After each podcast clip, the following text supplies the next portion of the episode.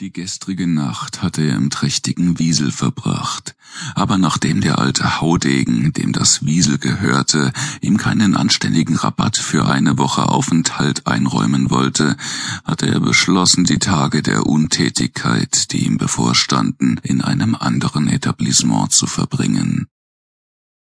Er hatte diesem Gorm und auch den Georgiuspriestern zuvor einen Brief für den Kommandanten der Klingenhaie hinterlassen, der besagte, dass er es an Ort und Stelle nicht mehr aushielt und von Zeit zu Zeit nach seinem Trupp Ausschau halten wollte. Man sollte seinerseits nach ihm Ausschau halten. Ja, einen Brief für seinen Kommandanten, wie er mit einem Anflug von Wehmut in Gedanken hinzugefügt hatte. Als er der Söldnertruppe vor einigen Jahren beigetreten war, war er voll des Tatendrangs gewesen. Eigentlich wollte er schon längst Kommandant der Klingenhaie sein, aber es war anders gekommen.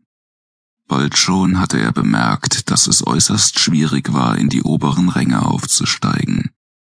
Gewiss, inzwischen befehligte er sein eigenes Dutzend Männer und Frauen, aber nach wie vor mussten er und seine Leute in der ersten Reihe stehen, wenn es zur Sache ging, und sie waren stets gegenüber der Führungsriege benachteiligt, wenn die Beute aufgeteilt wurde.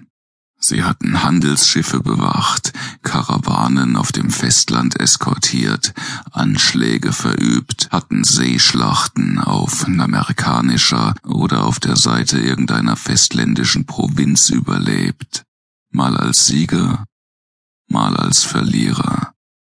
Wenn sie gerade nicht unter irgendeiner fremden Flagge angeheuert hatten, waren sie schlicht und einfach ein Haufen von Piraten, die auf ihrem Schiff der Feuerhexe die Küsten des Festlandes unsicher machten und sich oftmals beschämend leichte und vor allem magere Beute suchten.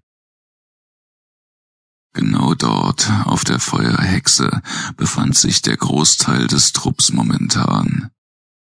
Er, Kahn, hatte es einer Verletzung am Bein zu verdanken, dass er in Amersa zurückgelassen worden war, um sich auszukurieren.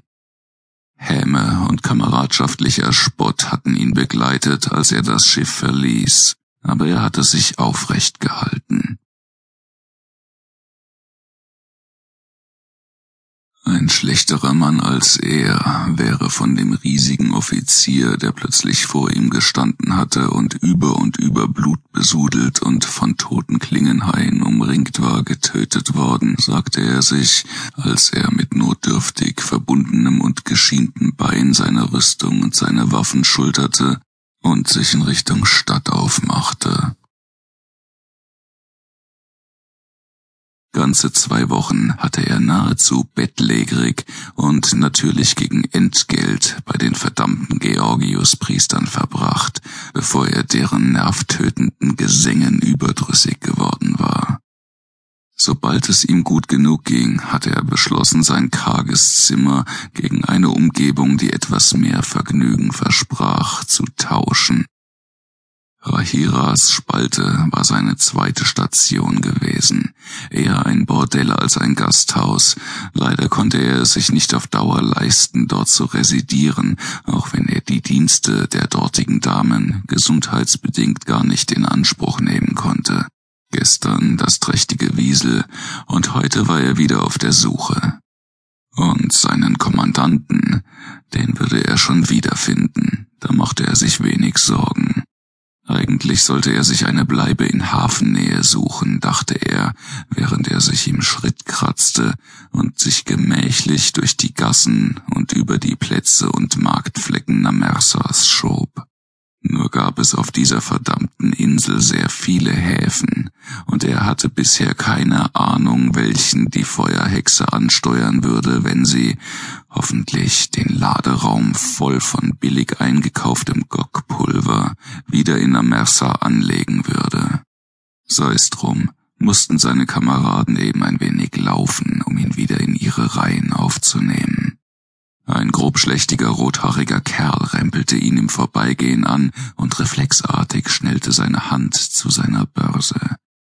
Als er beruhigt festgestellt hatte, dass sich alles noch an Ort und Stelle befand,